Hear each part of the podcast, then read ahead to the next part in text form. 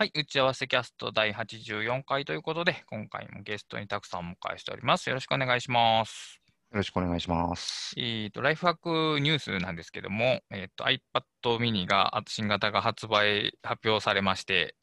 えーとね、すごく、すごく欲しいですね。あの、珍しくすごく欲しくなったんですけど、珍しくもうちょっと前に iPad Air を買っちゃったんで、多分買わないんですけど、持ってなかっそうですよね。買ってましたよね。てなかったらね、多分買ったと思いますね。あの、最高のサイズ感プラス、あの、ア Apple Pencil 2が使えるということで、おおそらくその普段持ち歩く英語のノートとかそのものがまるっと置き換わるでしょうし、あの、どう考えてもね、iPad Air はね、電子書籍を読むのにはでかすぎるので、あの、うん。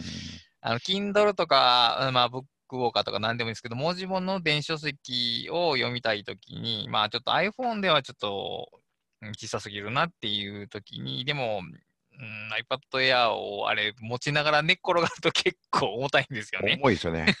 うん。うん、だからね、そういう、いわゆるその知的生活というか知的生産のカジュアルな、日常的な用途には、もう多分ベストの端末だろうなと。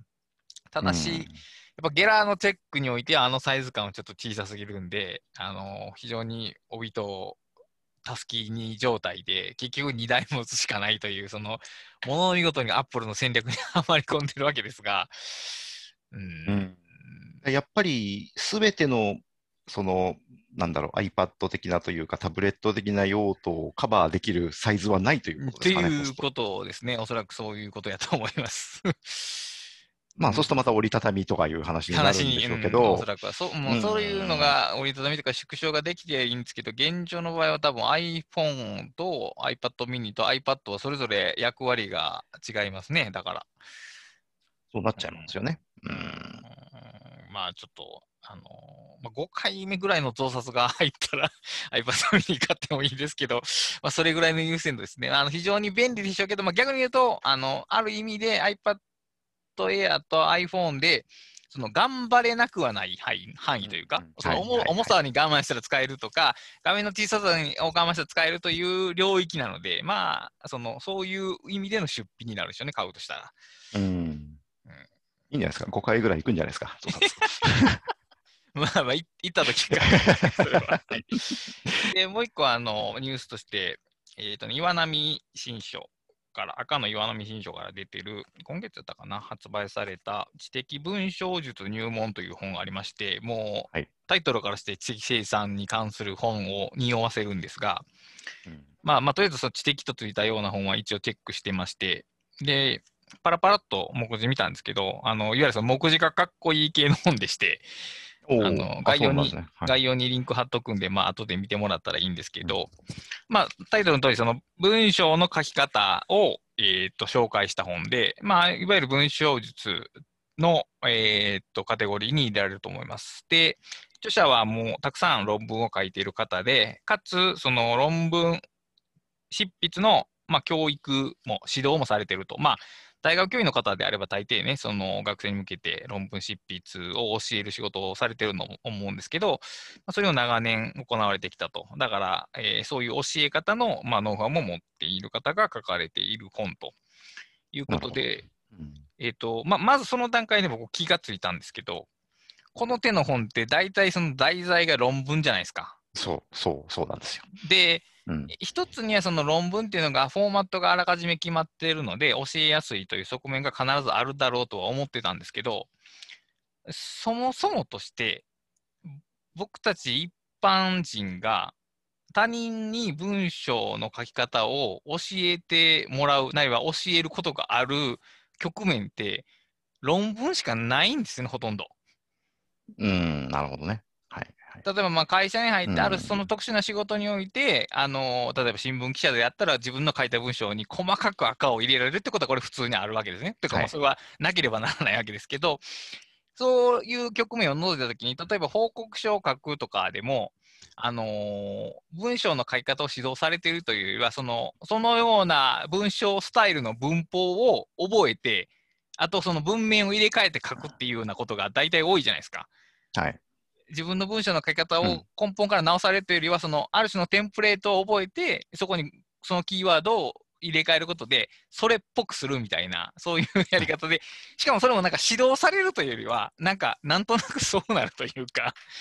まあ、覚えて、お OJT 的に覚えて覚えていくっていう感じで、で、逆に趣味のレベルで言うと、例えば、まあ、ブロガーはブログの文章を書くわけですけど、あれ、文章指導ってまずないんですよね。うん。で、例えばで、しょうね。現実的にもないです。例えば僕が他のブロガーさんに文章の書き方を教えるっていう、もうその体自体がおかしいじゃないですか。はいはい だってお、同じ土俵にいる人ですからね。うん。だから教える、教えられるられるっていうその上下の関係は、まあ、趣味の領域ではまず発生しないと言ったときに、あの個人のレベルで対等の関係、まあ、あるいはちょっと上下関係の中で文章の書き方を教える、教えてもらえるっていうのが非常にありありふれているのが実は論文執筆なんだなと。だから。文章の書き方を教えるノウハウが一番蓄積されているのが多分この分野なんだろうなと。ああ、それはそうだ、あるともそうだと思いますね。うんうんだだからこういう本が多いと。だから逆に言ったら、えーと、もっと僕らが身近に文章を教え合っていけば、そういうノウハウも今後蓄積されていくんではないかなというのをちょっと希望的に感じましたね。なるほどですね。はい。はいはいものすごい脱線なんでしたけど。で、本の内容なんですけど、うんえっとねうか。まだ内容の話。えーとね、まず第一章がね、日本語を大切にっていうところから入るんですよ。うん。あのまあ当然ですけど、文章執筆ってその、例えば論理構造から入る本が多いと思うんですけど、まずその日本語っていうものを、えーその日本語の特徴を捉えるっていうところからスタートするっていうのが、まあ、結構魅力的というか、まあ、面白いですよね。うん。で、2章で分かりやすい文章を書こうとなって、まあ、いわゆる文章術の話が、まあ、展開されて、で、第3章、さあ書き始めようで、まあ、どのように書き進めていくのかっていう、まあ、ライティングの技法が出てくるんですけど、その3章の4にね、えーコピペイコール盗用をしないって書いてあって、そう、これが今必要だなっていううん。思うんですけど、あのはい例えば、ブロガーのいわゆるブログ本というのを読んでても、コピペしましょうしないでおきましょうってね、書いてある本がね、実はね、ものすごく少ないんですよね。少ないっていうか、多分見たことがない。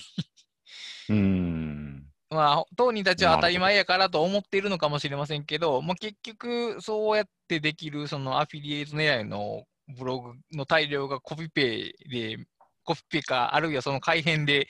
満たされていることを考えたときに、まあ、当たり前ですけど、言っとかなあかんのですよね、コピペしてはいけないっていうのは。まあ、そうでしょうね。うん自明ではないんですよね。なんか僕、まあ、本をたくさん読んでる人とかっていうのは、その、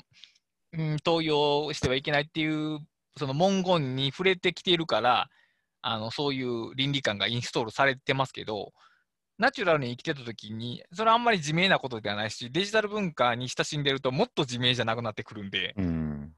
あのこういう非常に当たり前で現実的なことを書いているというのを見ただけで、まあ、僕は結構買う気になったんですけど、なるほど、なるほど。でむしろ容量のいいやり方みたいに思っちゃってる人もいるかもしれないですね。ね。そうですね。うん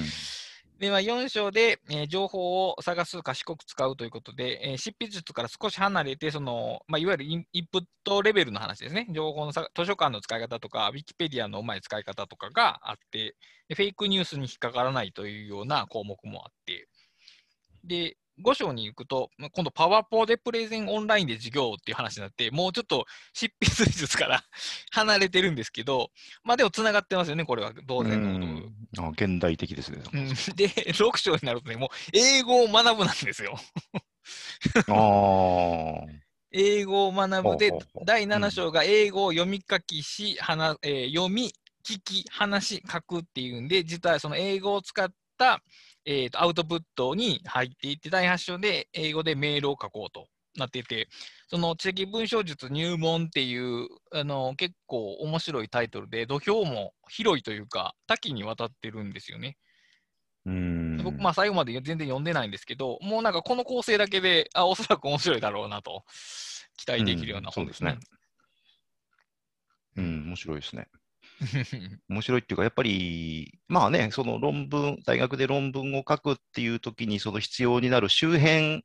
の物事のありようまで全部こう、含んでるって。ことですよね。うし多分切り離せないんですよね、それが。うん、そう、おそらくそうですね。だからプレゼンもそうだし、英語もそうだし。多分そのゼミとかで論文書いていく中で、その途中途中に発表みたいなのがおそらく行われるでしょうから、パワーポのとプレゼンテーションっていうのは、間間に絶対入ってくるでしょうし、まあ、英語を読めなければね、まあ、論文は ほぼ読めないわけですから。うんで、まあ、現実的にこれは僕たち、特にまあ今からの20代の人にとっては、もうほとんどナチュラルなリテラシーになってくるでしょうね、その知的な作業をする人にとっては。そうでしょうね。ううんんまあ、英語でメールを書こうなんていうのも、これ、例えばこう、これができる、まあ、メールっていうのはその、ある要件を持った短い文章、誰か宛ての文章ということなんでしょうけど、これができるだけでも、だいぶそのコミュニケーションの幅が広まりますからね。うんもちろんそうですよね。ね。うん例えばその、たくさんも、えその英訳されて、誰かの文章を英訳するときに、英訳して日本語訳していいですかって、その当人にメールで連絡取るわけじゃないですか。はいはい。それができないと、そこから進めないわけですね。そうですね。うん うん、こう参考資料がないですかとか著者に聞いたりとか、そういう本当にちょっとしたコミュニケーションを取るために英語で文章、なるいはもう SNS でメッセージを送るとかを英文でできるだけでもコミュニケーション取れる人が広がるんで、だからまあ割と基礎的で外せない話が、うんまあ、きっちり入ってて、まあ、随分面白そうな本だなというのが出たということを一応お知らせしておきます。はい。はい。うんで、本題なんですけども、えっ、と、最近のアウトライナーについてというタイトルで始めたんですが、まあ、どんな話やねんっていうのを、ま、僕たちもまず分かっていないんですけども、えっ、と、2つ、えっ、と、視聴者さんからいただいた、まあ、お題というかテーマというのがありまして、で1つは、えっ、と、ワークフローリーのラブズっていうラボ、ラボ、ラボ機能というかな？あの、お試し機能というか、ベータ版の機能が使える設定っていうのがありまして、えーワークローリーのセッティングから、えっ、と、ラブズっていうのをオンにすると、まあ、オンにして再リロードすると、まあ、その機能が使えるようになると。で、最近、ちょっと前に実装された、えー、と色付けする機能、カラーっていうのも一回ラボに入ってて、それが最終的に本機能にリリースされたというた手順やったと思うんですけど、今見てみると、ラボの機能が、えーとね、バックリンクスっていうのと、インラインリンキングっていうのが、まあ、2つ、えー、とラボマークがついてまして、で、まあ、ラボマークがついている機能を、まあ、大々的に紹介するのもなんやなと思って触れてなかったのが1個と、まあ、その機能を、まあ、僕ないし、僕とたくさんがあんまりうまく使っていないから、まあ、触れてなかったっていうのもあるんですけど、うんまあ、一応どんな機能かなっていうのを、まあ、紹介、先に紹介しておきますね。で、バックさっきイインラインリンキングかな？インラインリンキングとバックリンクってこれ、えー、と総合補完的な機能でして、まずはいインラインリンキングなんですけど、えーまあ、スクラップボックスを知ってる人ならばすぐにイメージできるんですけど、えー、とブラケット、開きブラケットを2つ連続で連続で入力すると、閉じブラケットも連続で2つ後ろに入力されて、さあ、なんか入力してくれっていうような感じになるんですね。で、そこはでいキーワードを入れると、えーえっと、そのキーワードとを含まれる、そのキーワードが含まれる自分のアウトラインの項目の候補が表示されると。で、これだっていうのを選ぶと、その項目へのリンクが作られると。だから、エヴァーノートで言うと、まあペえーノートリンク、スクラップボックスで言うと、まあ、特定の名称はないんですけども、えー、とページリンクとか、いわゆるその自分の内部構造に対するリンクはい。はい。が、えー、と手軽に作れると。うんで、うーん、まあ、手軽に作れると何が嬉しいのかは、まあちょっとわからないんですけども、えーと、それを作ると、今度は、そのリンクを作られた方、リンクが貼られている大元の項目の方の下にバックリンクっていうのが表示されまして、このリこのページは、この項目はあのこっちの項目で参照されてるよ、言及されてるよっていうのが表示できると。だから、まあ、いわゆるスクラップボックス的なあの下に表示されるのとか、もうこれはもう純粋に名前的に一緒なロムリサーチのバックリンク機能が、まあ、ワークフローリーにも載っちゃうよと。素晴らしいねっていう機能が、まあ、ラボにあるというのを、はいまあ知ってはいたんですけど、はいちょっと、まあ、特には言及してこなかったんですね。で、僕自身が、まあ、使ってないからなんですね、これ。はい で、はい使ってないから以上に、どう使ったらいいのかわからないんですよね。うん こう、あの、例えば、たくさんの中で、いその無理やりひねり出してもいいんですけど、なんかイメージあります？これをこう使うっていう。無理やりひねり出してもいい。うん、だ僕もだからやっぱりあんまり使い道が想像つかなくて、ただやるとすれば、その、それこそ、ロームリサーチの、あれに近くなっちゃいますけど、その、なんて言うんでしょう、その日付ごとにアウトラインを作ってるときに、えーっと、その日付の中から、えーっと、例えばそのプロジェクトのアウトライン的なところに、なんか、なんかプロジェクトに、えーリンクを貼ったと。はい。で、そうすると、そのプロジェクトの中見てるときに、えーそこから、こう、バックリンクで、その日付に、みたいなことができるかもしれないけど、あんまり特にそれをしたいという気持ちにもならないので、うーん、あまり思いつかないですね。うん。まあ、そのうん、当然、その用途は思いつくんですけど、なんか、それやったらロームリサーチ使うよなっていう気になってしまうというか、そのワークフローリー的なものの中でのこのバックリンクの位置づけっていうのが、ちょっと見えてきにくいのが正直なところなんですよね。そうですね。うん。やっぱり、アウトラインナーとリンクっていうのがす、僕の中ではあんまり、えーつながらない。まあ、あれば便利な場面は確かにあると思うんですけど、うん、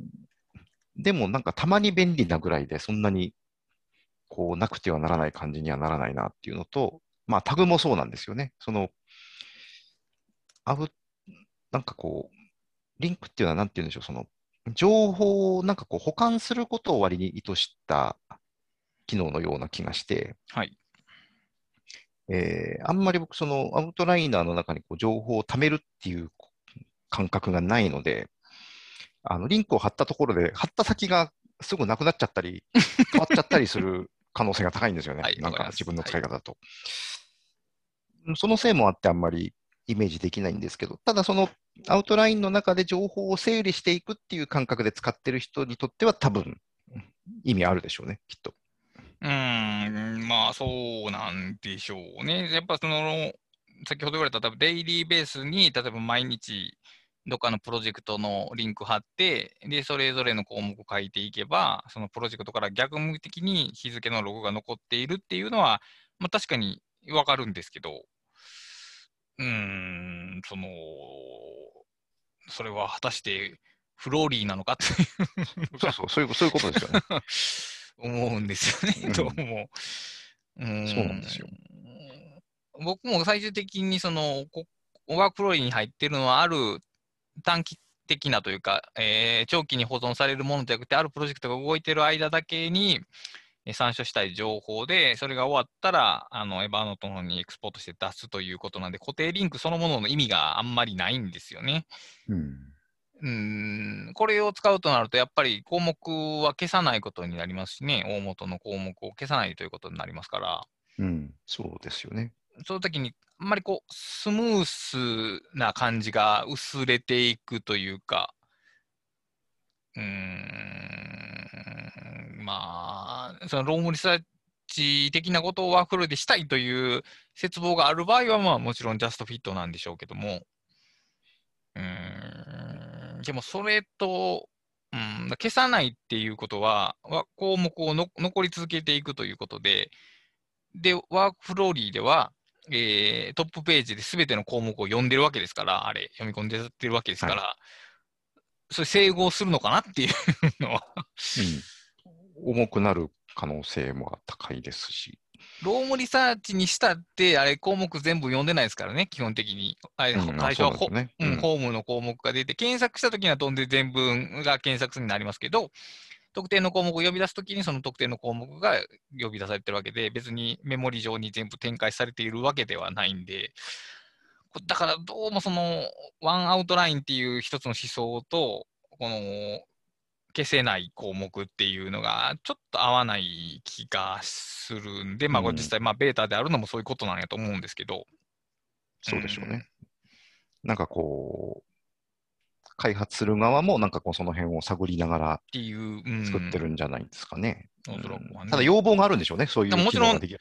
確実にそれはロームリサーチユーザーとか触った人、うんユーザーであれ便利。いや、まあ便利だと思うんですよね。さっき言ったそのデイリーベースでプロジェクトをっていうのは便利だと思うんですけど、でも、なくてはならないほどかなというのがあって、で、 WorkFlowy にも素晴らしいミラーっていう機能があるわけですよね。はいはいで、そのミラーリンクをデイリーページに貼っていけば、同じ項目を操作してるわけで、参照じゃなくて、むしろそれはもう、そのエイリアス、あーエイリアスをそこに置いちゃってるわけですから、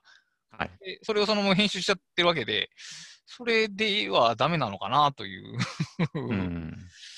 気が僕まあ、そうですよね。は、うーん、なんか、そのミラーリンクの方が、なんかよりワークフローリーの思想に合ってるとか、あれ片方消しても別にもともともとのこ元々の方が別にな消えるわけじゃなくなるので、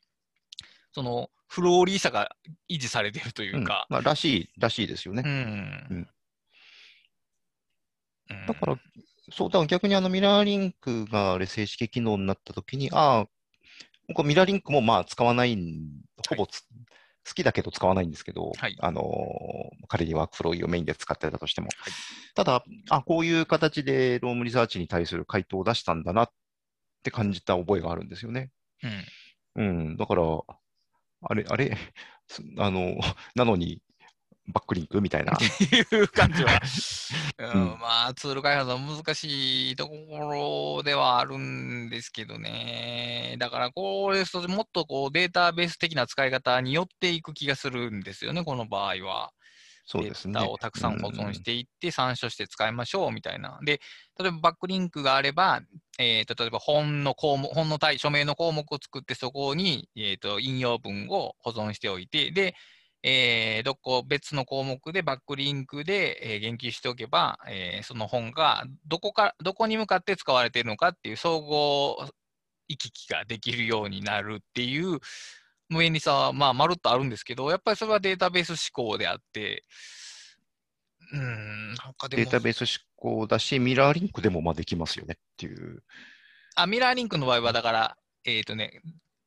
A、A と B の下にそれぞれ X っていう項目がミラーリンクであはい貼ってあるんですよはい。そうその A 側、A にいたときに、それが B で研究されてるのかがわからないんですね。あそういうことですね。はいはいはいはい。さっきの場合は引用されてる先で、これがどこの本なのかうんうんが逆説的にわかるという形になってる。なるほど、なるほど。はいだから後そうか、後戻りできるというか、そうんうんうんうん。そう参照元に戻れるっていうところが違いがあって、でもだからそれだけと参照元の構造を崩せないっていうことなんですよね、逆に言うと。うーん、そうか、そうですね。あれはリンク先は、はいえっと、一つの項目なわけですよね。あの、はい、一つの項目です。一つの項目がリンクされてるわけだから、まあ、その項目自体があちこち移動したとしてもリンクは切れないけれども、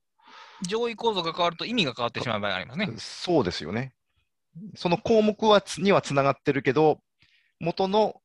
構造の中で位置づけが変わってしまうと、意味付けが変わってしまうこともあるっていうことがあるのが、ちょっと厄介ですよね。うん、うん、うん、なるほど、なるほど。だから、 Roam Research の場合は、そこ、大元のワンアウトラインがないから、あれ、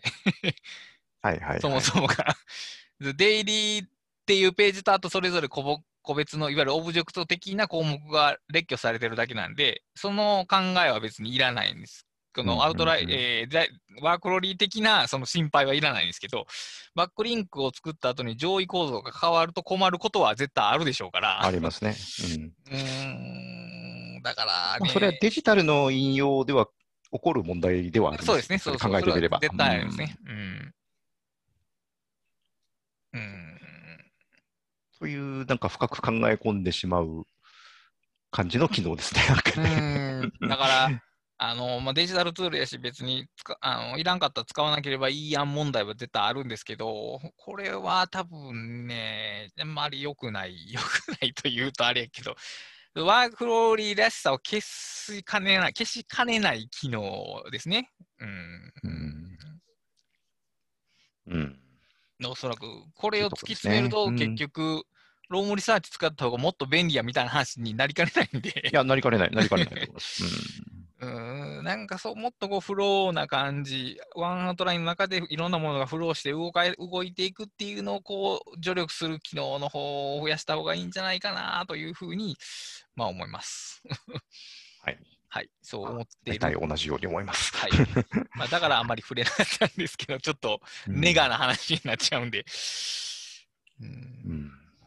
まあ、あ難しいですね。でも本当、この、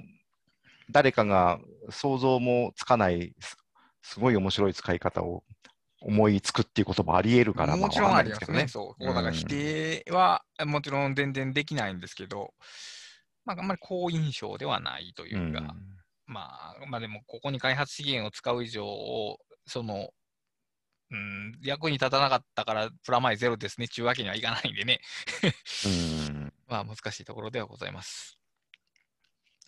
で、はい。えーっと、まあ、それがいただいた質問の一つ目で、質問というか、まあ、質問かな、感想が一つ目で、もう一個、こういうテーマで話してもらえると面白いんじゃないですかっていうので、えーっと、僕らのその最近のアウトラインについて、えーっと、こんなこと、アウトラインについてこんなこと考えたとか、こんな使い方をした、新しい、まあ、多分新しい使い方やと思いますけど、について、まあ、お話しいただければなという感じなんですが、まあ、あんまり変わらないですよね。あんまり変わらないんですよね。うんえーっと、今、えーダイナリストか、ダイナリストはだ直下じゃなくて、だからまずファイルがあるんですね。だえーっと、ワーク、えーたくさんのダイナリストは、えーどんなファイルがあります？そのい一番上のレベルで。ファイルは、えっ、とですね、えー、まあ、な、なんだろう。その、ルートの、あ、ルートの階層じゃないな。あの、ファイルが並んでいる状態で上から、はい。えー、days, all, doers っていう、その、日付別のアウトラインを作るところと、プロジェクト別のアウトライン作るところと、はい。まあなんかいろんなそういう、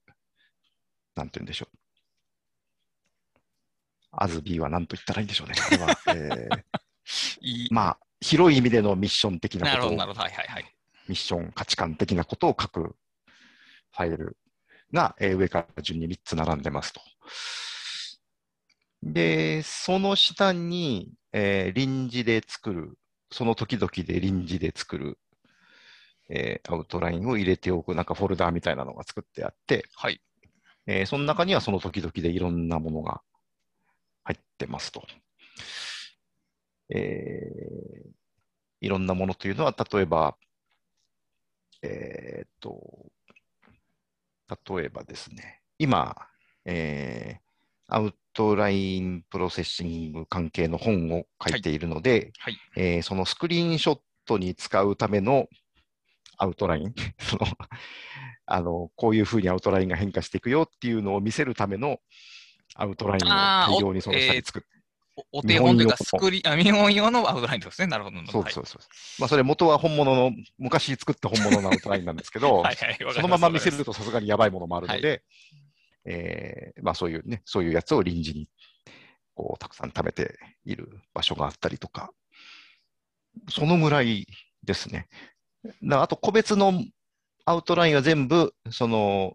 日付別の中だったり、プロジェクト別の中にっている項目の下に作っちゃうんで、新しくアウトラインを作るってことはあんまりないですね。結構、その上位構造は、うんだいぶ読んでいる本から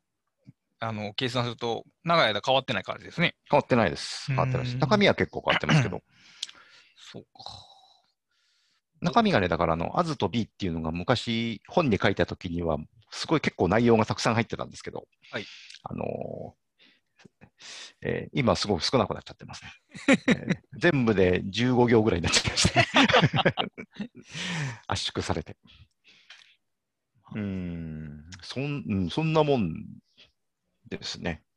本当。うーん、僕はちょこっと変わってるかな。ワークフローリーの最上位階層に、1、2、3、4、5、6、7、8、9、10、11、13個、えっ、と、トップ構造、第一構造階層に項目がありまして、これ結構ね、増えました。なんか、もうちょっと少なかったんですけど、増えてますね。なんか前、なんか7個ぐらいだったぐイメらいだったんです。まあ増えてますうんね。まあ真ん中の部分が膨らんでるんですけど、とりあえず一番上が、えースケジュールエントランというところで、えっ、と、日付ごとに、いわゆるイベントごとが、えっ、と、手書き、手書きというか手入力で書き込まれているのが最初のスケジュールエントランスで、直近で言うと、えっ、と、明日、えーブックカタリストのイベントがあるとか、えっ、と、あさって妻のワクチン接種2回目があるとか、そういう出来事が、まあ、予定か、予定が書いてあるのがそこの最初の項目です。で、はい。その、ひえー予定がガーッと大体並んでる、まあ、そのま僕、暇なんで、あんまりぎょうさん並んでないんですけど、の下に、えー、と定期的にリツイ自分でリツイートしたいツイートの URL が貼ってまして、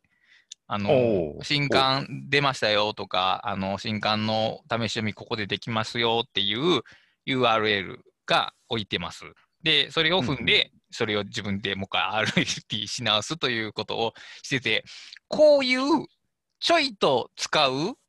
URL の保存場所っていうのが案外ないんですよ。うん、ないですね。ないですね。確かに。そのブックマークするほどじゃないじゃないですか。はい 感じとしては。いつうんいつかは消えますし、役割が変わるんで、永久保存版ではないけども、かといって毎回探すのは動画がでもめんどくさいっていうような、あのーものを置いとく場所が、えっ、と、スケジュールエントランスのその予定の下に入ってまして、で、これ、あの、一つのメタファーなんですけど、あの、そのリンクが並んでるのがね、キーフックっていう項目の下なんですけど、あの、玄関に鍵かけるじゃないですか。はいはいはい。ああいう感じで、ちょっと使いたいものをそこに置いとく場所を日付と一緒に並べておくと。で、やっぱりその、ドマ方式にしてからね、こういうのができるようになったというか、昔ならうんそんなことは考えられなかったんですよね。絶対にあの別の項目、ブックマークっていう項目を作ってや、上位項目に。はいで、配置してたんですけど、よく考えてその、その定期的に日付を確認するっていうのと、定期的にリツイートするのっていう、その僕の動線が似てるなと思って、はい。もう混ぜときゃええやんっていうふうになって、今そうなってます。うんうん。それいいですね。それやってもいいなと思いました、今ちょっと。うん。だからここはその URL だけじゃなくて、なんか、あの、最近読んだ本で、ちょっと気に留めておきたいフレーズとかを書いてても多分いいと思います。これは結構いろいろ使えると思います。はい。で、これが最上位項目で、その下が、まあ、デイリーバインダーって言って、まあ、日ごとに起こるメモですね。うん メモ欄。で、昔は日付ベースで区切ってたんですけど、もうやめました。一つの項目に、ただ、ダダーっと書いていくっていうだけ。うん、あ、日付は入らないと。日付入れ、日付の情報が必要な時だけ入れて、日付で区切るようなことは特にはしないと。いうことです。あの、いわゆるメモ、えー手書きのメモ帳を書いているような感じ。はいただもうはいはいうん。で、まあ、でそれって時系列になら並ぶんですか、それは。基本的には時系列並んでますけど、あーちょっとこれ上げときたいなっていうのは上げときます。ああ、なるほど。はいはいはい。そこは自由。だからタイムスタンプをしてしまうとそれがちょっとしにくくなるんで、タイムスタンプはしてないっていう感じですね。で、えっ、と、まあ、し使い終わっていうか、まあ、メモとしての役割を果果たしたら、まあ、大体消すことが多いです。えっ、と、最近そこに書いたもので言うと、えっ、と、妻の出勤時間が変わったよっていうことと、えっと、見に行こうと思ってる映画の上映時刻がピピッとメモしてあるとか、あのーこういう企画したら面白いんじゃないかみたいなこととかが書かれているという感じです。うんうん。要するにそういうちょこちょこっとしたメモが書いてあると。そうですね。あはいとは、い仕事ので最近アウトライナーについて書いてるんですけど、あそこのサンプルのスクリーンショットのアウトラインは ここで作りますね。ああ、それ、そういうのの入れ歯もいるんですよね。自由自由帳というような感じですね。で、その2つはもう固定というか、あのーなんやろ、デファクトスタンダードというんか、項目そのものが上位項目のタイトルが変わることはないっていう固定的な、フィックスされている2つの項目で、それより下が、えーと、いわゆるプロジェクトと呼ばれるものの項目が並んでます。で、昔は、昔はっていうか、ちょっと前はこれが少なかったんですけど、あの元気になりにつれ、ちょっといろいろ手を出すようになり、数が増えてきているというのが、はい、えー、状況で、それが1、2、3、4、5、6、7、8個並んでます。だから8プロジェクト並行して進めているということです。そだから増えたんですね、その そうそうそう。これは、だから一時期3個ぐらいやったんですよ、その並行して。うん、そうですよね。それがちょっと5個ぐらいにななってしまったっていうか、まあ、自分でしたんですけど、まあ、その項目縦全体がちょっと長な蛇腹みたいなもんですね、だからちょっと膨れてしまったっていう感じで、はい、それぞれのプロジェクトも、プロジェクトと呼んでますが、いろいろ違いがありまして、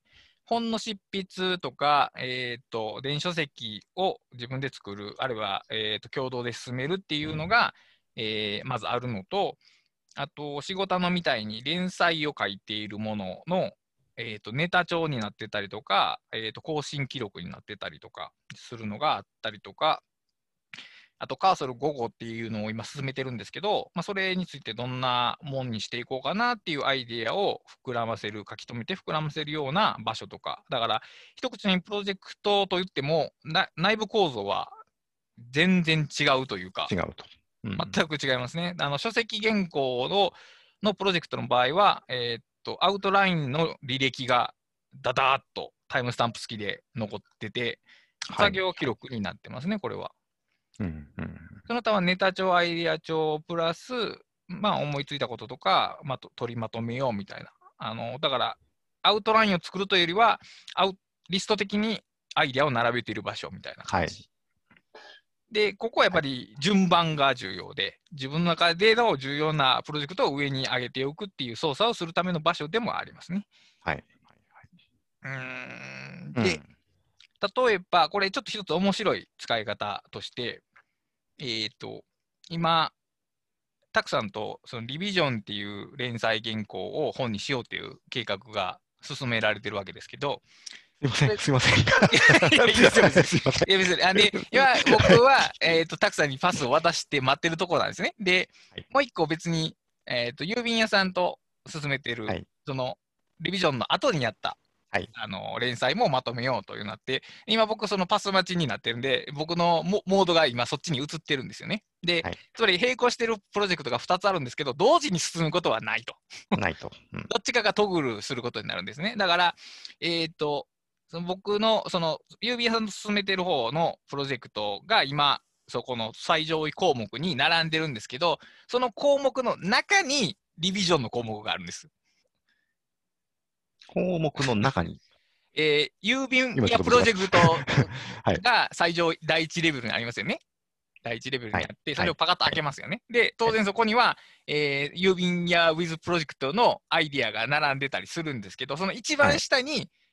リビジョンのプロジェクト項目があるんですね。はいはい、封筒の中に封筒が入ってるみたいなもんです。はいはいはい。あ、そういうことですね。要するに同じ階層じゃなくて一段下がってその下に入ってると。なぜなら僕のターンじゃないからなんですね。要するに。かといって、この2つはトグルするから、どっちかが来てるんですよ。うんなので、はいはい、えー、もしパスが回ってきたら、逆にリビジョンを、えー、と最上位行為に上げて、今度、ウィズ郵便やプロジェクトをその中に入れ戻すっていうことをして、なるほどなるほどスイッチする使い方をしてます。うん。ああ、それは、そういうトグルの仕方は僕やったことないですね。これでもアウトライナー的じゃないですか、このアウトライナー的です、ね、上と下をひっくり返すみたいなことって、うん、これも昔はできなかったですね。なんでこんなとこに入ってんねやっていう感じに、あの分類思考で言うとなるんですけど、でもさっき言ったように、はい、絶対にどっちか1個しかコミットしないんで、一つ一タイミングには。はい、だから僕のその注意の向け方で言えば、非常にナチュラルな感じになる、うん、はいはいはいはい。これが。だから、そうですよね。項目はだから分類だけじゃないっていうことですよね。うん、そう。これをでもこう、そう言っても多分わからないというか。わからない。いや、その、あの自分が使う情報の注意に合わせて置いておくと便利だよっていう、整理もしやすいし、うん、混乱もしにくいよっていうところを、うんうんうん、まあ、そうやっていろいろ開発している最中ですね、今僕も。なるほど。そう、そのね、そう、そうなんですよね。その開発の余地があるっていうのがね、そうなんですよ。開発できるんですよ、使い方を。そうですね。汎用ツールというのは。うん。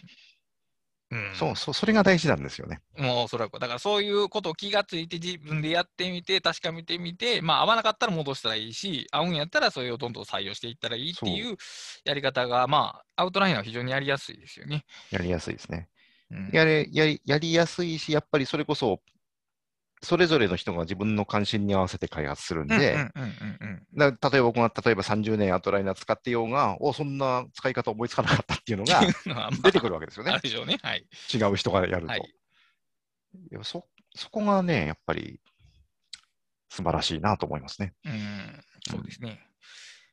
で、えーそのプロジェクトが2、4、6、8並んで、その下に、えっ、と、マイフェイバリットという大項目がありまして、えーこれ最近作ったやつなんですけど、えっとい気に入った文章を引用しておく場所。はいはいはい。で、まあ、記事とか本とかから、えー、大体1文、まあ、1段落じゃなくて1文ぐらいをコピペして、で、えー貼っつけておくと。で、その、えー、1文ないし1段落のノートに、ややこしいな。その項目のノート項目にか。はい に、えっ、と、署名とかタイトルとか著者名とかを入れておくとはいいう使い方で。で、まあ、極力リンクにしておくと。署名なり、えー記事なりやったら、そのタイトルをリンクにしておくと。一応、あのーワークフローリーでは、テキストを選択して、えっ、と、リンクっぽいボタンを押したら、そのも文字列をリンクにできるんで、それで、えっ、と、大元の言及元にリンクしておくと。で、はい僕の場合は、えー Amazon ページに本をリンクするよりは、あのー Scrapboxに作っている自分の読書メモページにリンクした方が多分便利ですね。うん。そこはまあ、はいはい人がどう使うかあれですけど。で、一応ブラウ、ウェブブラウザ版の場合は CSS をハッキングできるんで、あの、ノート、項目のノートは右詰めにしてます。えーと右詰め。はい、もう意味、イメージしてもらうしかないんですけど、項目ははいひ左から始まりますね。で、はい。ノートは右詰めなんで、言ったら、ちょっとマージンが開くんですね。1項目とはい2項目の間に。だから非常に収まりが良いでございます。綺麗に。なるほど。右詰めってことは、要するに、あのー行を複数作ったら頭が揃わなくなる。スローがないです。はい。はいはい。でもまあ、あの、ノート項目に入るのは大体、えー、1行だけなんで、まうあ、ん。特に問題ないです。だから、はい。えー引用してる文があって、で、タイトルは右詰めで、あちょっと端っこ、で、また次に引用してる文があって、タイトルは右詰めで端っこっていう感じが、こう、交差で続いていくという。う。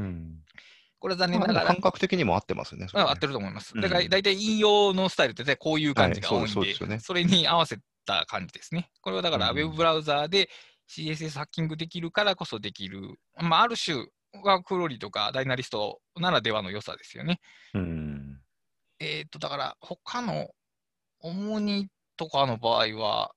スタイルをいじることになるのか、普通に。書式をまあ、オムニとかの場合は普通に、あのー自分で右詰めを選ぶっていう、うん、普通に書式を設定できるんで、普通に設定すればいいだけですね。うんまあそ、うんそっちの方が、まあ、よりやりやすいでしょうね。うんで、まあ、逆にそれができるからって言って、主に使ってた人が、あ、そうか、そうで、CSS いじれば、そうか、 WorkFlowy でもできるなとは思うかもしれないですよね。そうですね。うんまあ、あの、一回指定すると、もう全ノートがそうなってしまう。そうですね。その応用のうん狭さはありますけど、まあ、そうですね細かくいじくらへんかったら、まあ、ある程度思い通りのスタイルにはできるよというところですが、多分ここはそんなにひ頻繁に項目が増えていくことはないと思いますし、あの先ほど言ったそのデータベースにしようとは思ってないです。はい。つまり自分の読書メモとかいい文章をすべてここに集めようという野望はないです。はい。はい。そういうのはむしろ Scrapbox に本ごとに並べていて、その中で、うーん、お気に入りのものだけを持ってくるというような、あのーバイキングに食べに行って皿に乗せるような感じかな。うん。いうような、うん、そのお気に入りのものを取り出して WorkFlowy に入れるっていうのは、どういう、その、なんでワークフローにそのおお気に入りのものをあえて抜き出すんでしょうね。うーん、これは、でしょうなんとなく想像はつくんですけど。まあ、一つにはここが普段よく見る場所やからというのがまず大事にあるのと、まあ、気分転換をしたいの時に、まあ、一番いいいい場所に置いてあるっていうのと、あとまあ、別の場所がいいかもしれへんとは思ってます、まだ。で、えっ、と、例えば、うーん、エヴァーノートでもちょっとチャレンジしたんですけど、まあなんか違うなというのがまずあって、で、昔これは僕、手帳でやってたんですよね。ほぼ日手帳とかで、あの、使わないページあるじゃないですか、前後に。はい、はい。あの辺に好きな言葉をいあの書き留めてたんですね。で、大体それ、手紙の手帳なんで、そのさっき言ったデータベースにはならないんですよね。はいはい。2ページ分か文化が書いたら、まあ、終わると。で、来年はまあ来年でまた別の好きな言葉を書くっていうふうにリフレッシュしてたんで、まあ、数を限定させて置いておくっていうのはいいだろうなっていう思惑があって、でもまあ、あのさっき言ったように、ここは長期的に、ワークフローって長期的に物を保存する場所ではないと思ってるんで、まあ、もしかしたら最終的には違う場所に置くかもしれないんですけど、今のところはワークフローリーでやってるという感じ。はい、はい。まあ最、今見たいものっていうことかもしれないでまあそうですね、今見たいもの。まあ、何度か見見たいものっていうかな。だから、うん。うん、咀嚼しきれてない感じがあるというか、もうちょっとこれについて思いを馳せたいというものをはいはい。そこに置いておくというふうなうん。感じでしょうか。えーとはい。で、そのマイフェイバリットの下に、これも最近新しくできたんですけども、QB という項目がありまして、えっ、と、まあ、QB って、えっ、と、インキュベーターっていうことなんですけど、まあ、わからない人にはわからないし、わかる人にはわかるんですけど、僕はあの、えー給食で出てくるチーズを想像してしまいました。アルファベットの Q と B なんですけど、はい。えーっとね、うんみ疑問、疑問文を置く場所なんですけど、えーっとまあ、ほう3つありまして、えーっと、タスク管理とは何かっていうのと、えーっと、技術とは何かっていうのと、知的生産の技術の体系化は可能かっていう3つ産業が置いてまして、まあ、最近僕が自分で考えていること、ないしさっき言った上のプロジェクトに関わってくるような大きい問いっていうのがはい。ここにうん置かれてま。す。まあ、置かれてて何かするわけではないんですけど、あのまあ、ちょっと定期的に見て、まあ、自分のそのビッグクエスチョンに遡りたいときに使えたらいいなという具合です。まあ、あの役に立ってるかどうかは今のところ未知。はい。ははいい。で、さこれが、えー上までで、一番下に最後、えーと、マインドクローゼットっていうのが項目がありまして、えーと、なんと言ったらいいんかな。GTD で言う、いつかやることリストが近いかな。あの、ダイレクトにコミットしてないけど、はいネクストぐらいにはやりたいなと思ってる、まあ、プロジェクト的なものがそこに入ってます。あの、うんうん精神的な教えという意味です。はい。まあ、はいはいはいここはたまにしか見ないです。で、うんあのーうーんどういう時に、一回、その最上位に行ったけど、先送りにしようと思ったこととかがここに来ますね。うんうんうんうん。はいはい。はい。まあ、そんな感じかな、今のところのアウトライン。その中身、それぞれは、まあ、普通にアウトライナーとして使ってるだけで、目新しさはないですけども、まあ、さっき言ったプロジェクトのトグルが、結構自分の中では新しい使い方になりますかね。うん。あんまりそういうことをやってるという話を聞いたことはないかもしれないですね。うん。うん。あの、なんか上位項目と下位項目を入れ替えるって僕よく、あのーなんだろう、アウトラインの考え方のその、こう、理念としてよはいく説明するときはいによく言うんですけど、あんま実用し、実用したことはあんまりないかもしれない。あの、なんだろう。まあ実、その、なんだろうな。いや、実際にはその、なんだろう。えー項目のそのちょっと立体的に使うときに、このわざとその第一階層と第二階層を入れ替えるみたいなことは。たまにやるんですけど、それは別として、そのトグルするような感じで、上と下を交換するっていうのはあんまりやったことないですね。うん。うんこれは僕の中でその最上位項目に何を置くのかがクリティカルに重要やということなんですよね。うんうんうんうんだから並べておきたくないんですね、その2つを最上位に。はいはいはいはい。どっちか1個だけにしておきたいという気持ちがあって、で、最初は、あのそのみ今やってない方は、そのマインドクローゼットの方に置いてたんですけど、はい。どう考えてもめんどくさいんですよね、その出し入れは。でも、はいはいここの場所に置くと非常に簡単なんですよね。あの最一番下の項目をトップに上げて、上にある項目を下に移動するだけなので、アウトライン操作だけで済むというのがあって、そうですね。うん、であれですもんね。止まっちゃったわけじゃなくて、単にスイッチしただけですからね。弾があっちにあるだけですもんね。うだけの話なんで、だから結構頻頻繁じゃないですけど、あの定期的に入れ替わるようなもんなんで、それぐらいの簡易性があった方がうん。うん使いやすいですね。うーん。うーんまあ今のところ、まあこういう、そういう感じで使ってて、まあメモだけは溜めっぱなしになってますけど、でもまあエヴァーノート的なその全体を、えー一箇所にまとめて保存し、情報として保存しておくぜという、まあ、用途ではないですね。うん。うん、そのためっぱなしになってるメモはどこに書いてあるんでしたっけ？テキストファイルです。ああ、そうか。ああ、あの、アウトライナーの中じゃなくて、その WorkFlowy の外にテキストファイルとして溜まってるってことですね。そうですね。あの、すべて思いついたメモをデイリーバインダーっていうところに置いてるわけではないんで、さっき言った、なんかちょっと使いそうなものとかが、えっ、と、置いてかれてて、なんていうかな、純粋、純粋な思いつきっていうのもちょっと難しいんですけど、まあ、いわゆるアイディアですよね、アイディア。はい。はい。例えば、えーっと、テキストの次元と紙面の次元はデザイン空間が異なるっていうのをちょっと思いついて、これツイートもしたんですけど、こういうのは、えーっと、純思いつきなんで、何の用途もないんで、僕は別の場所に書いてますね、わりかし。う。うん。うん。うーん純粋な思いつき。なるほど。はい。難しい。そう、なんて言ったらいいんかわからないですけど、まあ、なんかね、その思いついちゃうことってありますね。そうそうそう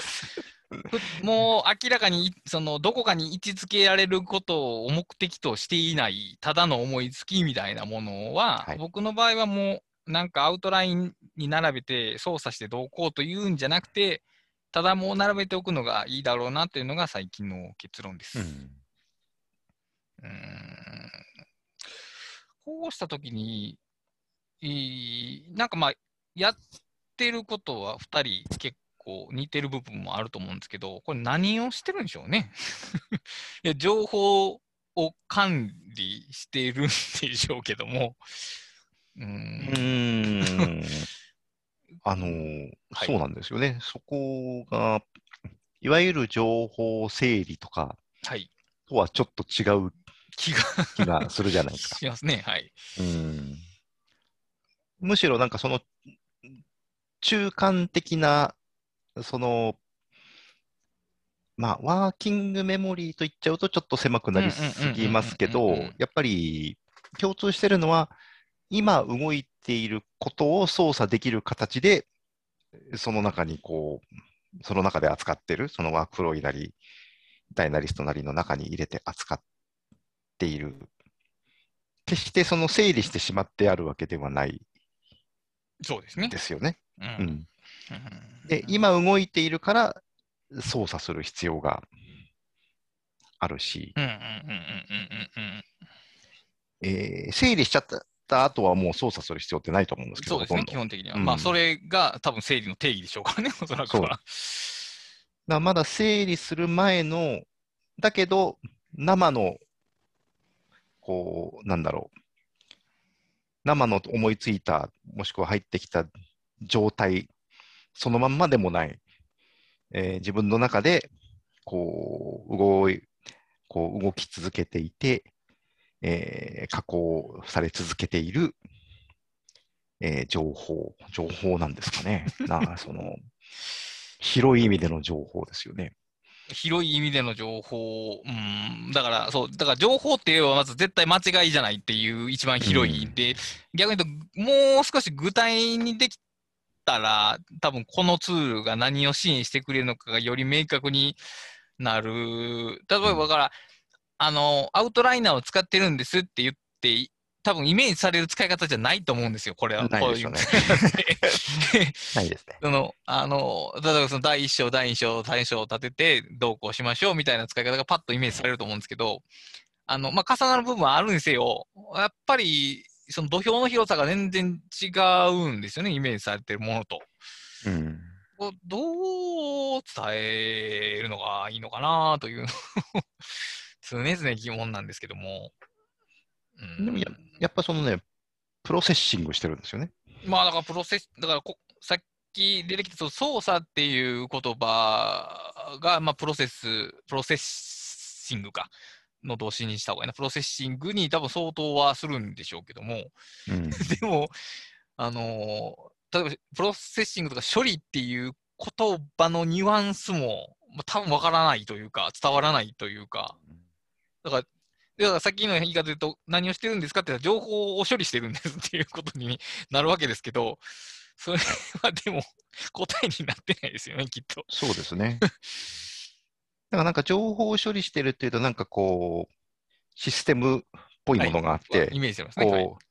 う、うん、なんかこう、インプットが入ってきて、はいそのシステムの中で処理されて、アウトプットとして出ていくみたいなイメージがあるじゃないですか。ちょっと違うんですよね。あの、まあ、アウトプットとして出ていくものもあるんですけど、あのアウトライナーを説明しにくいのってね、多分、あの、処理される対象の情報と、それを処理する枠組みを同時に操作してるからなんですよね。ああ、なるほど。あの枠組みもしくは仕組み。仕組み自体が、そのし処理される情報と一体化してるんですよね。アウトラインっていうのは。まあ、項目、単一の項目に情報が載ってて、そこは不可分、最初の単位がそれですからね。そうなんですよ。だから、その枠組み自体を操作しつつ、中身も、中身の情報も操作してるっていう感じに。で、それがすごくね、自然に一体化してるんですよね。あそうですね。うん。それを説明することがすごく難しい面はあるかもしれないですよね。うん、これ多分、うんあの、結構聞いてる人は分からない感じだと思うんですけど、僕もわからない話してます。その問題は結構考えたんですけど、要するに、例えばパソコンで使ってるときに、そのファイルっていうものがあって、ファイルの中にユーザーを入力するっていうのがナチュラルな感じですけど、アウトラインの場合は、その何をファイルとするのかをユーザーが決められるんで、はい、あのはい、はい。人によって、まあ、切り方が違うというか、うん だから、その、これを思考の OS とかよく言われますけど、その本質的な意味は多分そこにあるんですよね。何をファイルとしていするのかはあなたが決めていいですよっていうことなんですけど、えーそうです。だから。僕がそのプロジェクトノートって言ったときに、それが何を意味するのかって、そのあくあくまでラベルが一緒なだけで、全然違うんですよね、他の人と。うん。だから、違いますね。らプロジェクト管理できますよと言われたところで、まだそれも全然伝わるものが違うというか、うん。うんそうなんですよ。うんそう、だから処理してる、プロセスしてるというのはもう、その定義的に間違いではないんですけど、でも何をしてるのかには多分答えてないんですよね。うん。やっ何をしてるぱりそれは何をするか自体を結局人が決めるんで、かなるほど。えー何かをする。その人にとって必要な何かをするっていうことでしかないんですよね。うんえだから、まあ、あの、まあ、倉下さんの言い方で言えば、マイアテンションですよね。まあそうですね。それそれぞれの人にとってのアテンションの対象であるものがそこで処理されていると。テンションので対象を、まあ、アウトライン化、オブジェクト化して、それに対して、まあ、マニプレートしていくっていう、その全体がプロセッシングというようなことなんですね。そうですね。で、そのプロセス、プロセッシングのプロセスっていう言葉って、その、僕が好きなのが、その、操作する、プロセス、加工するっていう意味もあるし、はい過程っていう意味もあるんですよね、プロセス。はいはいはいはい。その両方の意味を持ってるっていうのがすごくその、アウトライナーによく合ってるなと思うんですよ。その、んなんだろうな。その操作するというだけじゃなく、その、操作されている過程、その操作されている過程にあるコンテンツも一体化しているという、そのはいあのありようをすごくよく表しているような気がするんですよね。うん、プロセス、プロセッシングっていうと。だからまあ、より強調して言ったら、インプロセスっていうことなんですね。だから、そのまあ中に,、そうそんな中にいるっていうことですよね。だから。そうそうそうそうまあ、そうか。いや、あの、最近、仕事ので、デジタルノートとしてのアウトライナーっていう連載を3回分ぐらい書いてたときに気がついたんですけど、あの、まあ、たくさんずいぶん前から気づ気づかれてると思うんですけど、その、アウトラインの使い方として完成形を見せただけでは何にも伝わらないなっていうことを僕ちょっと思ってしまって、例えば、はい。ある項目を作るときに、ある項目の下にまず開業を入れて、そこに項目を作ってみたいなところの、そのインプロセスの全体を示すことで、初めてアウトライナーをどう使うかのイメージがクリアに立ち上がってくるなっていうのを、ちょっとスクリーンショット撮りながら思ってたんですよ。はい。う動いてますもんね、最近なんか。そうそう。いや、でもね、あれ、あうのん操作感こそアウトライナーを使うことの意義やと思うんいですそうだと思いよ。ますよ。うんうんそうだと思いますよ。あの、なんか、一つ会議をつけつけたりとか、その会議の中に項目を移動させていくことそのものによって自分の思考を助けているようなあの感覚っていうのが、あの、アウトライナーの最大の良さなんで、だから、あの、それこそ、まあ、どうフルで動画で見てなんぼやなっていうのはちょっと思いますね。あ本当に見せるのは、見せるならそうですようね。ん。だこれがまた難しいのは、どう動かすかの感覚もおそらく人によなって違うでしょうね。違うんですよね。うんうんだから、例えば、ある項目を作るのに、ここにこう一行を分けて、ここに項目を立ててっていうのを、やっぱり、それを正解だと思っちゃう と。そうですね。それはそうですね。あくまでもそれは、私はこう動かしますと。だけど、その、そう、こう動かします、こう動かすっていうこと自体が、その私の、えー、なん、なんて言うんでしょうね、その、思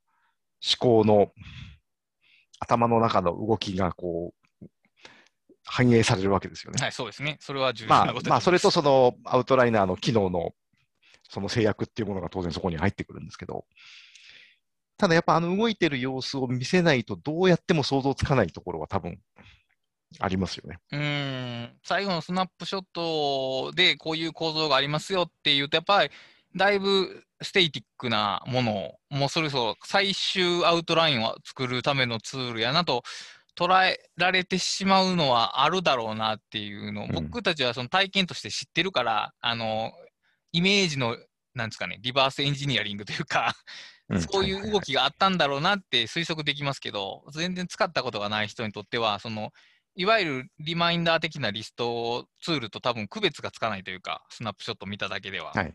はい。だからやっぱりその動的なものっていう感じって重要だなと。だからそうですね。すでに6個項目があるリストについて何か新しく思いついたことを付け加えるっていうことも、最上位に付け加えるのか、最下位に付け加えるのか、それっぽい間に突っ込むのかで意義が違いますよね、やっぱり。違いますね。で、特定ある、ある種のツールはもう下にしか追加できなかったりするじゃないですか。はい。それはやっぱ不思思考として不自然なんですよね。うん。はい。不自然さを強要されているというか、で、見たときに、ここやなっていう感じって絶対あるんですよ。項目をはい見たり、はい。ここに入れたいなっていうのを、場所を見つけて、良いと場所を作って入れるっていう、あの操作をすることで、やっぱ自分のその頭に浮かんでいるイメージとの整合性が取れるっていうようなことそのものが伝わったときに初めてそのアウトライナーの良さっていうのが分かってもらえるん。じゃないかなと、うん、感じがうん 最近強くしてます。そうですね。だから、それを、例えば本で動かない画面でやろうとすると、膨大なスクリーンショットを並べる羽目に間違いなるなるんですよね。うん、はいそうそう、だから、ある種知ってる人だったら、あのスクリーンショットの山っていうのは、まあ、わりかし冗長な情報に感じられますけど、でもまあそうじゃないんですよね、きっとね。うん。そう、あとね、その、そう、項目の追加もそうだし、あの、項目を追加した後で結構書き換えてるっていうのもはい、そうですね、ありますね。見せたいというところもはいはいはい。本当は、この、そう、本当は例えば、なん、なん、まあ、なんでもいいんですけど、アウトライナーっていう項目を立てたとして、はい。えー最初はアウトライナーって項目を上から3番目に入れたん、入れて、入れたんだけど、その下に何項目かくくってみたときに、ああ、これはアウトライナーじゃないな、情報ツールだな、みたいな、こう、アウトラインの構造も変わるし、その変わった構造に応じて結構文字を書き換えるん書き換えますね。ですよね。はい。で、文字が書き換わったことによって、今度また別、その前後の項目が影響を受けたりもするっていう、そのはい。すべてがダイナミックに変化するというダイナミックという言葉がまあぴったりですね、これは。うんその、そう、そのダイナミックな感じをなかなか説明するっていうことができなくて、まあ、本当に見せるんなら動画で見せるべきなんでしょうけど。まあ、まあ、おそらくそういうことだと思いますね。うんというのを最近つくづくスクリーンショットてて思いました。そうなんですよね。うーんまあ、そこにそのタイトルの書き換えみたいな、かいあの項目が入ったから上が書き換えるみたいなんて、まあ、操作説明では省略されてしまうというか、最悪その最後につける名前がもう最初にそうなってるみたいなスクリーンショットの捉え方をしてしまうんですよね。そのはい整合性を合わせるというか、でもね、それは結局アウトラインの操作としては嘘なんですよね。そうです、そう。そうなんですよ。それはね、よろしくないんです。あうんあれを簡単に書き換えられるよっていう、その操作的かつ心理的の両方の面において簡単に書き換えられるよっていうのが、まあ、あのいわゆるそのプロセス型の良いところであって、あのやっぱあれがプロダクト型だとね、ちょっと上を書き換えるのが面倒というか、心理的にあの一仕事になるんですけど、あのうんすべての項目が入れ子になっている型のアウトラインの場合は、なんか結構スムーズに書き換えられるんですよね。そうですね。うん、だからプロセス型が書き換えやすくて、プロダクト型だと書き換えにくいっていうのは、そのプロダクタ型っていうのは、その性質上、その階層ごとの流度が固定されてしまうんで、書き換えるにしても、その流度を意識しなきゃいけないですよね。この、その流度にふさわしい言葉を入れなきゃいけなくなるんですよ確かに確かに確かに。だけど、プロセス型は、そもそも同じ階層にあっても流度が同じだとは限らないのでで、すね。うん。だから、まあ、その時に思いついた言葉を入れればいいし、逆にそこで入れた言葉によって、流度が、周りの流度が決定していったりすることもあるし、うんだから、その、まあ、ね、その使うのはすごく簡単だけど、こう、あえてその使いこなすという言葉を使いますけど、使いこなすっていうか、その、やっぱり自由に使うのって結構難しいなうんうん難しいでと思いますね。すね。はい。難しいと思います、それは。与えられてる自由をほん享受するのって結構難しいなと。たかがツールであっても。まあ、特にまあリストっていうのがよく、まあ、リストだけに限らないかな。でも、僕たちがある種の並びに規範性を覚えてしまうというのは、まあ、避けがたいことというか、さっき言った、あのスケジュールのとこの下にリンクを置くっていうような、まあ、えー鍵括付きで大胆なその思いつきも、別に何にも特別なことはしてないんですよね。はい。その、はいそれをお置いてはいけないっていう制約がツール側には全くないんですよ。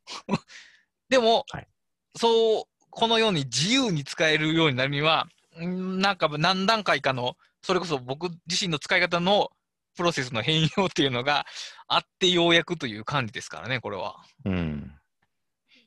そうですね。もっとだから、小学生とかの方がより自由に使うんかな。あの、その可能性はあります。ありますよね。うんうん。ただ、そうなんですよね。その、そうですね。でもやっぱりこう、きいつもそういうことをか、なんかこう、情報整理とか、はいそういうことを考え続けてき、考えている人ほど、硬い頭で使ってしまうということはあるかもしれない。うん、そのあるべき姿のうん規範性が強く頭に残照してるとか残ってる可能性が 高いでしょうから、もうなもう分類っていうのがもう、なんですか、ファーストプライオリティになってるというか、うん。まあそうですね、だから、こうそのアウトライナーが、まあ自由、自由だ、アウトライナー自由に使えるっていうことの意味って、まあ全然伝わらないでしょうね、きっと。そうですね。ただ、ただし、まあ、こう、そういったから自由に使うんだよって言うけど、多くの人が自由に使え、もし多くの人が自由に使えないとしたら、はいその使えない人の頭が硬いということもあるかもしれないけど、ももしかしたらそれは、こう、アウトライナーというツールが持ってる欠陥なのかもしれなういですよね。ーん。あの、それはね、多分どっちも考えられる。やっぱり、一生懸命自由に使おうとしないと自由に使えないとしたら、何か問題が、ツールとして問題があるのかもしれないですよね。まあでもやっぱりその、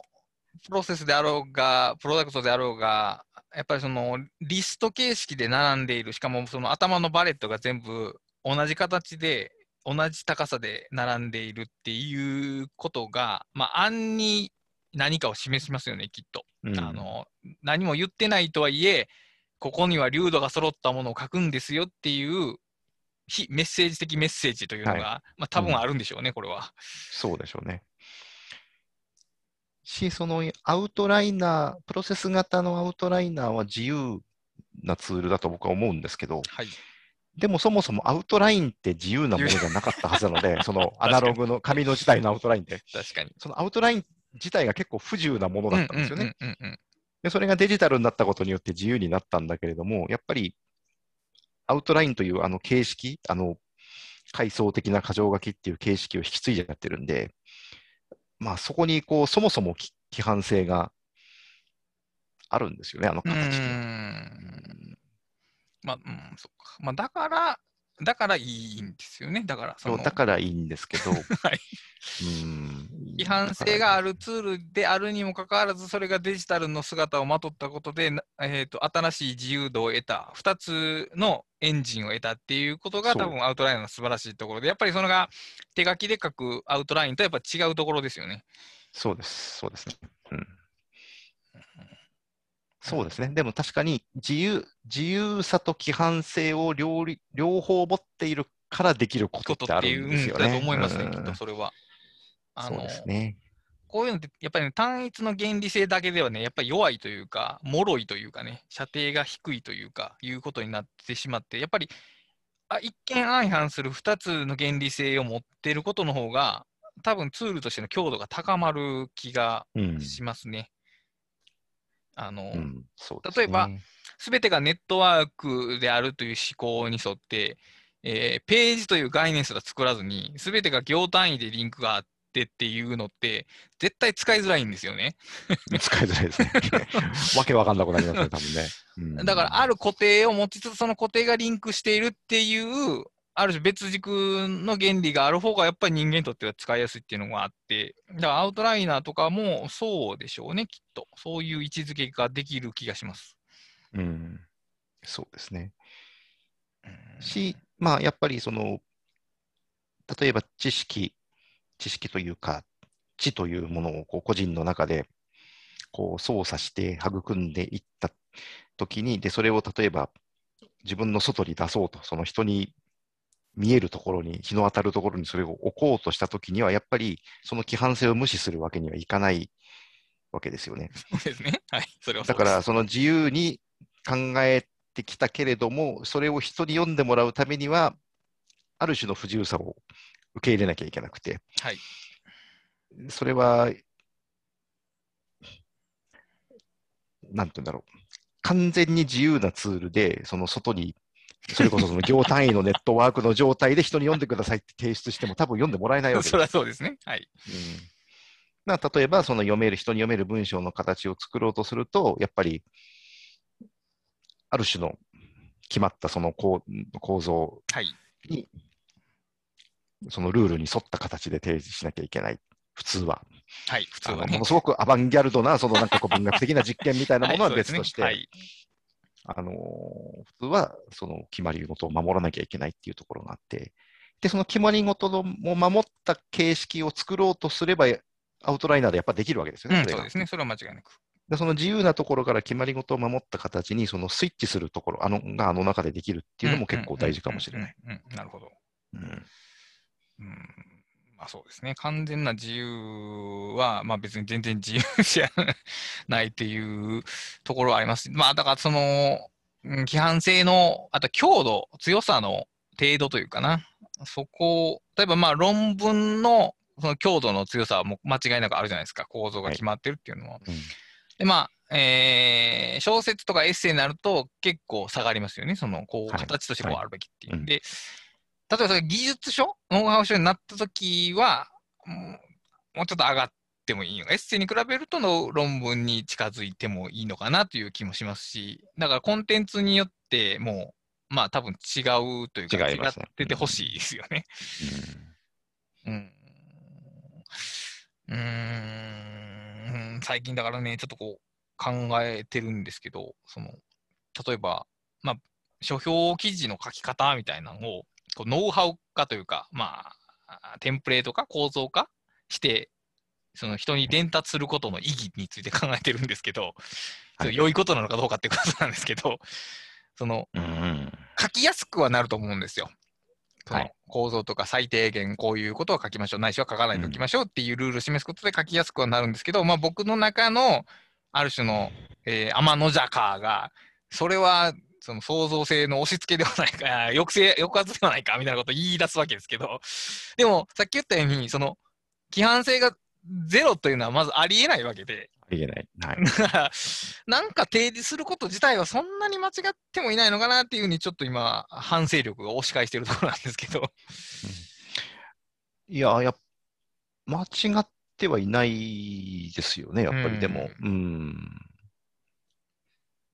特まあ、書評なんて特にやっぱりこう目的が、目的を持った文章なのでその目的を果たしつつ、えー人に読んでもらう。えーで、なおかつ、まあ、なんていうか、これから読む読者にあるしある程度、その、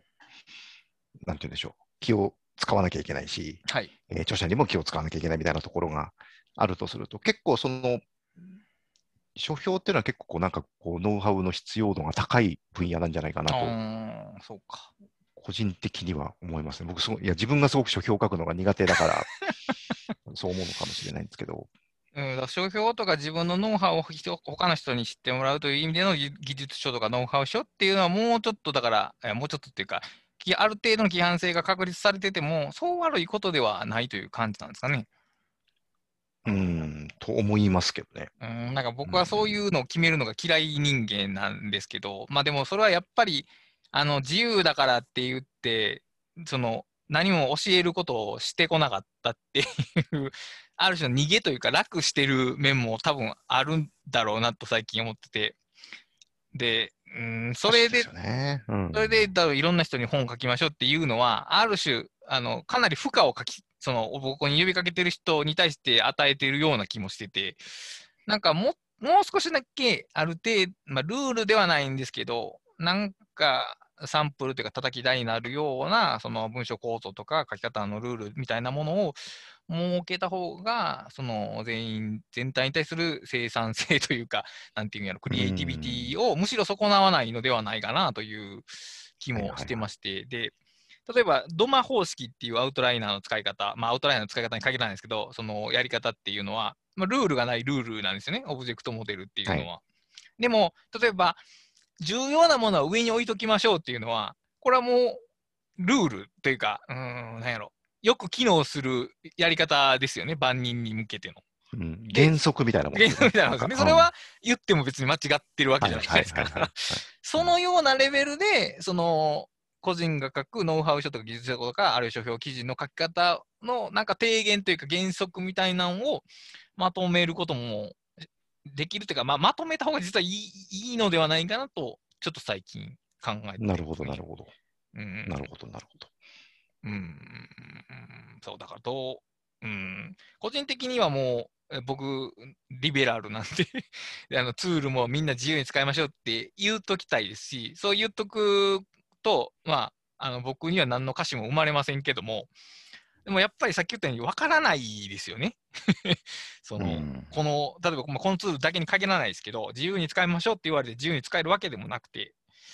だからそこにある、例えばダイナミズムをどう伝えるのかみたいなことをもうちょっとこう、あのーなんやろ、真剣というかシリアスに考えた方がいいのではないかなとうん思っとるところです。やっぱり僕自身としてこれまでずっと自由にしましょう、自由にしましょうってずっと言ってきたんですけど、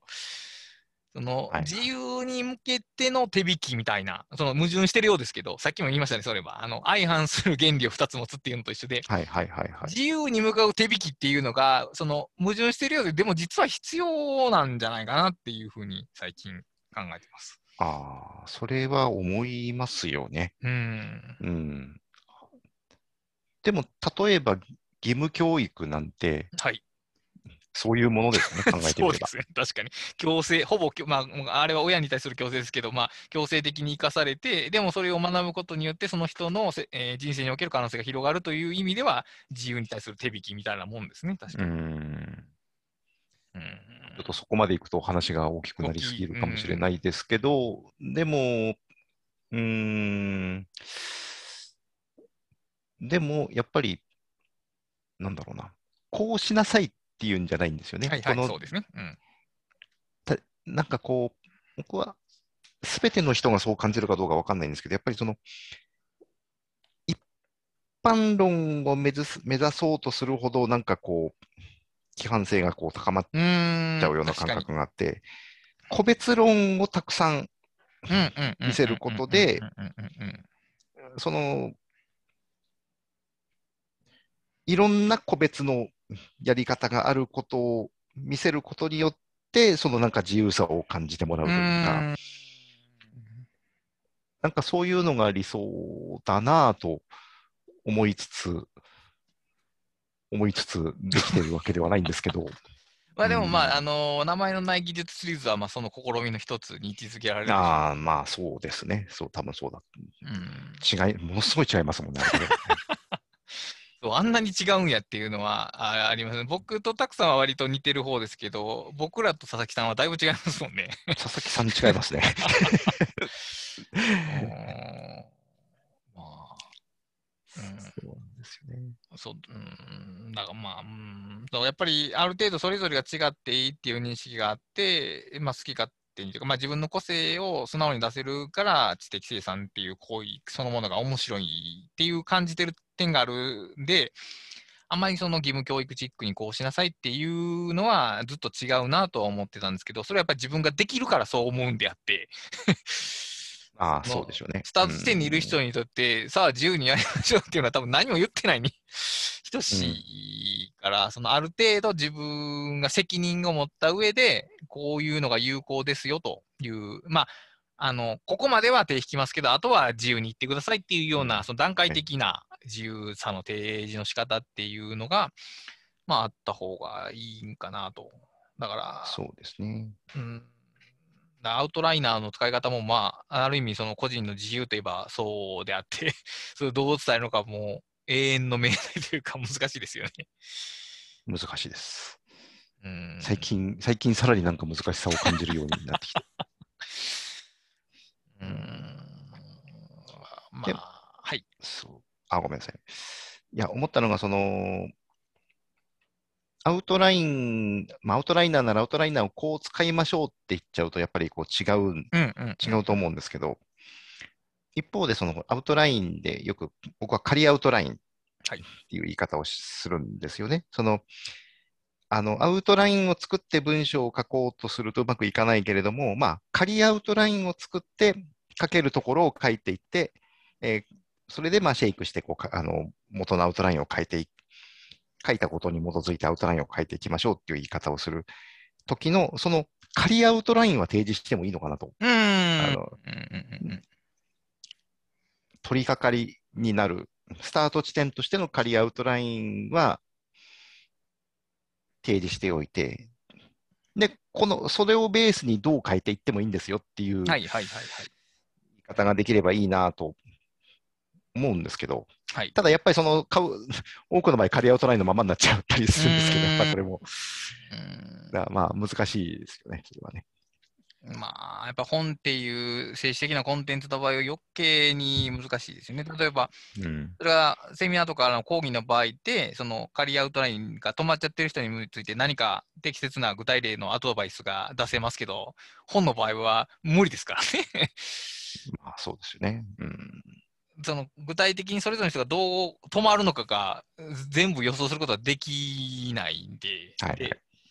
で作り変えましょうっていうのは全くもって正しいんですけど、結局脳がそう動いてないかったら作り変えられないっていうのも間違いなくあって、うん、うん、はい。うん、でも、でも、まあ、代わりアウトラインから始めましょう。始めることっていう一つの技術というか、ノウハウを示すことは有効でしょうし、制約にはならないでしょうね、きっと。と思うんですけどね。うん。うんまあ、だからある種そのほにゃらら大全的なものっていうのはそういうあの決定的なものでないという意味では自由度がありますよね。あれは選択的なので。ああ、そうでしょうね。うん。うんうんそういう、まあ、時代はそっち方向に。でも確かに最近あまり個人のほにゃららな人のノウハウってあんまり見ないですね、そういえば。見ないです。うん大のに結構寄ってるというか。うんうんだけど僕ね、個人のノウハウって大事だと思うんですよね。僕もそう思います。個人のノウハウ大事なんだけど、その個人のやり方を真似するという意味ではないっていう。難しい。うん、でも、自分はやっぱりその、いかつてそういう個人のノウハウを見せてくれた本によって、こういろんなことが作られてる。る感じありますからね。確かに。だけど別にその通りにやってるわけじゃないんですよね。その通りにやってることほとんどないですけどね、僕も。そうですね。うん、まあ、そうか。まあ、自分で方法を、まあ、あらゆる方法を自分で開発していくっていうことで、で、まあ、その一番身近に始められる場所がアウトライナーっていうのは、こう間違いなくあるんですよね。あの、構造を変えやすいっていう、というか、うんうん構造を変えるための装置っていう。そうですね。し構造を意識しやすいしうん、うんうんうんうん。変えやすいしっていうことですよね。だからアウトライナーでに馴染むと、ああ、ノートもそうなんだな、そのノートだってその使い方を自分で開発していけるんだな紙の紙のノートだって。なんかね、良い汎用ツールはみんなそうなんだなうんと思いますねすごくねうん、体感できる感じはしますよね。うんまあ、やっぱその点で言うと、やっぱりカチカチのデジタルツールは、そういうのがちょっと薄いですよね、きっと。薄くなっちゃいますね。うん、どうしてもそのひ一つのノートの中に色変えたりできますよっていう発想はツール側から与えられてますけど、その構造そのものをダイレクトに変えていくっていうのは、例えば Evernote のノートブックをノートブックとしては使わないみたいなことは できないわけですから、基本的には。うん、そうですね。うん、こう難しいな。いや、でもほんそう、原子、原子じゃないな。アラン系的に言えば、本当はその個々人がプログラミングすることによって、そのアアナログ以上の自由度をツールに与えられるっていうのが、まあ、来たるべきデジタルツールやったわけですけどね、本来は。もうそう来たるべきだし、本当の理想はそう そうですねまあでも、まあ、もしかしたら5年後、10年後、全然変わってる可能性はありますね、最近のあれから見ていると。うん、うんそう、どうだ、どうですかね。どうなんだろ まあ、プログラミングがもっと身近になって、えそのそういう情報に積極的に触れるようになったら、あの本当に最近、だ iPad もそうなんですけど、プレイグラウンドとかって、はいはい。ほかなり簡単にツールを書けるようになってるし、まあ、ノーコードの流れもあるんで、あのうん。ツールを作るとか、使うとか、まあ、もともと Excel だって、マクロを勉強すればっていうのもあったんでね、あの開かれてはいたんですけど、それが iPad とかタブレットまで広がると、もっと変わってくる可能性もありますね。う。そうですね。うんデジタルは本来は自由だったはずなのにという。うんまあ、そうか。はい。まあ、とりあえず、2人のアウトラインの話からだいぶ横にそれてましたけど、おおむね、えっ、と、2人はそういう自由な使い方をしております。自由な使い方をしてます。すごい結論です。自由に使ってます。はい、自由に使ってますし、まあ、大元の構造はあんまり変わってないですけど、まあ、大元に近いところは、僕は結構コロコロ変わってますね。うん。北さんは結構変わってますよね。うん。3ヶ月ごとに変わってるような。っていう感じ。はありますね。うんまあ、その中で、あのー適者正常のように、残っていくものが残って、残っていかないものが残っていかないっていう感じで、まあ、変わっていくと。こういうのが、だから、あのーアナログ手帳との違いで、アナログ手帳で1年買ってしまったら、まあ、基本的にそれをずっと使い続けるわけですけど、あのー、1ヶ月とか2ヶ月でちょこちょこっと構造を入れ替えたりできるんで、まあ、そういう意味でもやっぱりアウトライナーはデジタルツールの中でも結構独特というか特別な地位ですね。その僕の中で。うん。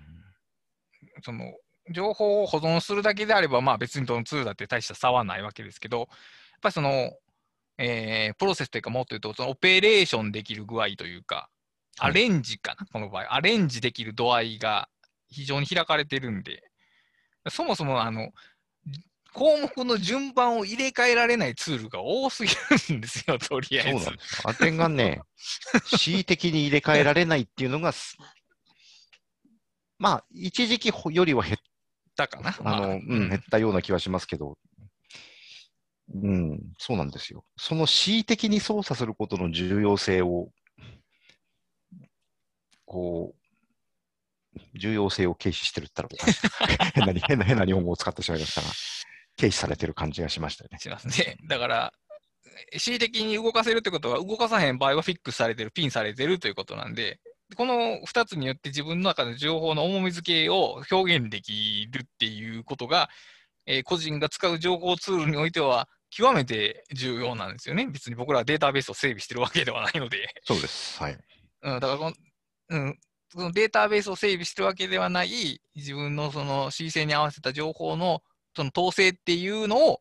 一体何と呼ぶのか。情報ほにゃらっていうその2文字は何になるのかっていうのが、うん。えー最近の僕の課題です。これをなるほど何と呼んだらいいのか。はい。うんえーというわけで、もし、えーと、こういうグッドなネーミングがあるよというアイデアをお持ちの方は、ハッシュタグ打ち合わせキャスト、ひらがなで打ち合わせ、アルファベットでキャストまでいただければ、あの大いに採用したいと思いますんで、これ結構ね、真剣に悩んでるんですけど、わからないんですよ。いや、僕ももう、長年真剣に悩んでるつもり、悩んでますね、本当。既存の言葉では違う、こ管理でも整理でもないことはしているんですけど、うんあのえ英語の場合はこれ、オーガナイズってよく言われるんですよね。ああ、オーガナイズね。はい。はい。でも、オーガナイズってどうやって訳す組織化ですけど、自己組織化やったらまた別の言葉になりますからね。まあ、だから情報のオーガナイズって、その整理って訳されたことが多いんですけど、整理じゃないんじゃないですよねこれねあでもまあ、そのオーガナイズが意図しているものとは近いと思うんですよ。うん。うん。その意識的なオーガナイズなのか、結果オーガナイズされてるのかわからないですけど、なんか、はいある種のものが立ち上がろうとしてる感覚は確かにわかるんですけど、だからでも日本語訳はわからないですね。うんないですね。はい。まあ、はい悩み大きい問題ですんで、よし、えーもしアイデアがあれば、えっと、お寄せください。というわけで、今回はこれまでにしたいと思います。お疲れ様でした。お疲れ様でした。